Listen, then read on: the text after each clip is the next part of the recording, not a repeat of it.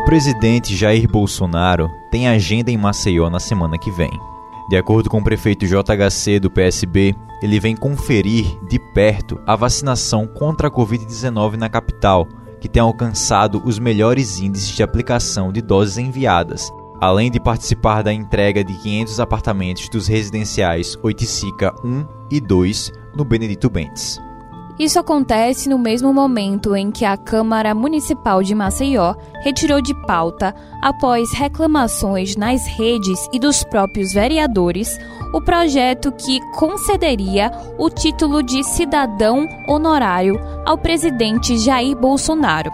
A proposta é de autoria de Leonardo Dias, do PSD mas, principalmente, a visita ocorre na semana seguinte ao senador alagoano Renan Calheiros, do MDB, assumir a relatoria da Comissão Parlamentar de Inquérito, a CPI, que vai investigar no Senado ações e omissões do governo federal no combate à pandemia e transferência de recursos aos estados e municípios. Eu sou João Arthur Sampaio. E eu, Thaís Albino. Sobre esse e outros fatos que marcaram os últimos sete dias, nós vamos conversar hoje no podcast A Semana em Alagoas. Logo na terça-feira, a maioria dos membros da CPI elegeu Omar Aziz, do PSD do Amazonas, como presidente, e Randolph Rodrigues, do Rede do Amapá, como vice. Aziz, por sua vez, indicou Calheiros para a relatoria. Durante discurso, o alagoano disse que faria uma investigação cautelosa e que não teria medo de intimidações. Já no dia seguinte, os senadores Marcos Rogério, do DEM de Rondônia, Jorginho Melo, do PL de Santa Catarina e Eduardo Girão, do Podemos do Ceará, protocolaram um mandado de segurança no Supremo Tribunal Federal, o STF, para afastar o relator. De acordo com os parlamentares, os congressistas deveriam ser considerados impedidos caso tenham parentesco em primeiro grau com os possíveis alvos da investigação. Renan Calheiros é pai do governador de Alagoas, Renan Filho, também do MDB. Em entrevista à CNN, ele já havia falado que não se preocupa com a possibilidade das investigações chegarem até o estado. O estado de Alagoas é um dos estados que tem os melhores desempenhos na saúde. O governador de Alagoas foi o governador que mais investiu recursos do Estado na construção de hospitais e no enfrentamento da pandemia. Alagoas é um dos estados mais transparentes do Brasil e o governador é um dos melhores avaliados. O que é que eu falei? E não há nada contra ele em lugar nenhum, nenhuma investigação. O que eu falei é, e queria te lembrar foi que em havendo futuramente qualquer investigação contra o Estado de Alagoas, não é óbvio que eu me considere imparcial para investigar um parente meu, um filho meu. Na quinta-feira, dia 29, o ministro Ricardo Lewandowski, do STF, negou o pedido de senadores governistas para tirar o senador Renan Calheiros da relatoria. Na decisão, Lewandowski entendeu que não cabe interferência do judiciário na questão. E teve mais nesta semana em Alagoas. A energia em Alagoas vai ficar mais cara. Em média, 8,6% mais cara, para ser mais preciso. Isso porque a Agência Nacional de Energia Elétrica, a ANEL, aprovou os índices de reajustes tarifários da Equatorial Energia Alagoas. Essas novas tarifas começam a valer a partir do dia 3 de maio. Para o consumidor residencial, o aumento vai ser de 6,53%. Para as empresas de baixa tensão, será de 7,02% e de alta tensão, de 13,3%. O reajuste acontece após medidas anunciadas pela ANEL na semana passada para aliviar os aumentos esperados para as contas de luz neste ano. Por meio de nota oficial, a agência disse que, abre aspas, esse movimento colaborou para amenizar as tarifas e manter o reajuste em um dígito. Fecha aspas.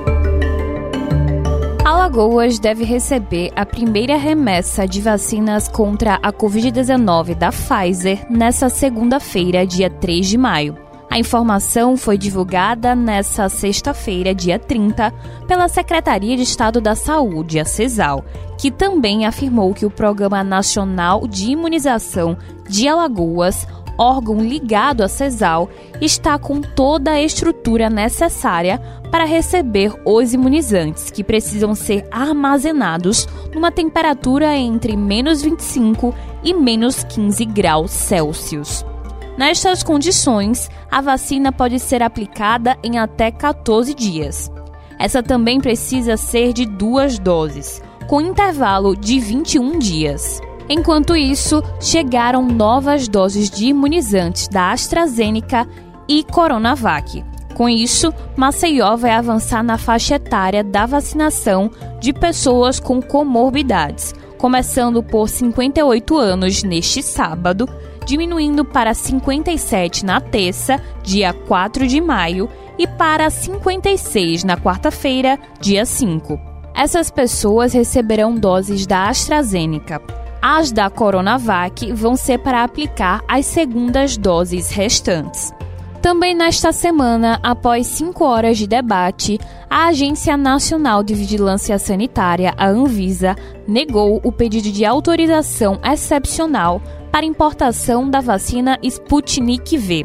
O governador Renan Filho lamentou a decisão disse que vai continuar lutando para adquirir o imunizante, que tem 91,6% de eficácia comprovada. Segundo um estudo da revista Lancet, e foi negociada em 56 países. Ainda falando sobre imunização, segundo um levantamento do Ministério da Saúde, Maceió é a capital brasileira que mais vacina, com 97% das doses recebidas aplicadas. Já Alagoas é o segundo estado com maior percentual de idosos vacinados, com 89,75% da população acima de 60 anos imunizada.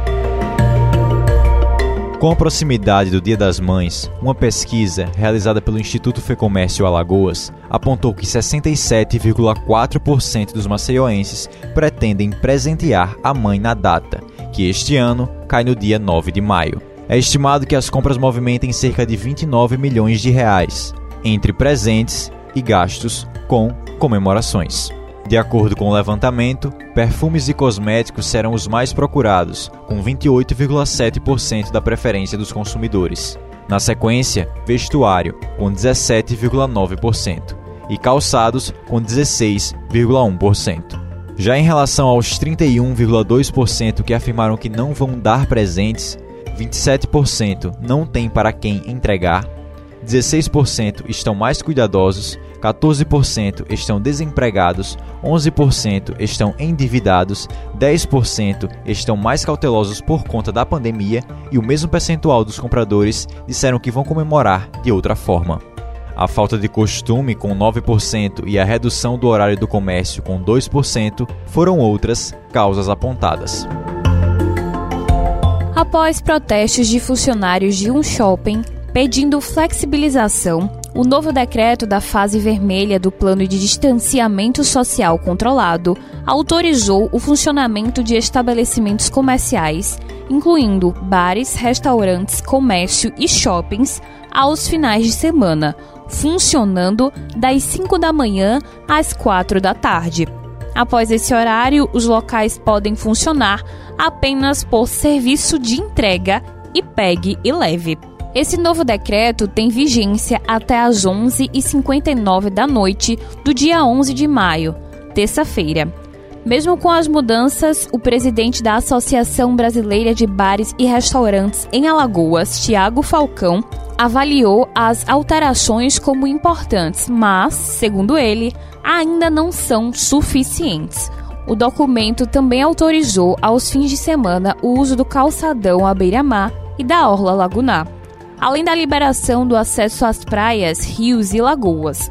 Marinas e equipamentos similares também poderão funcionar. As academias agora têm permissão para abrir aos sábados, ainda com 30% da capacidade.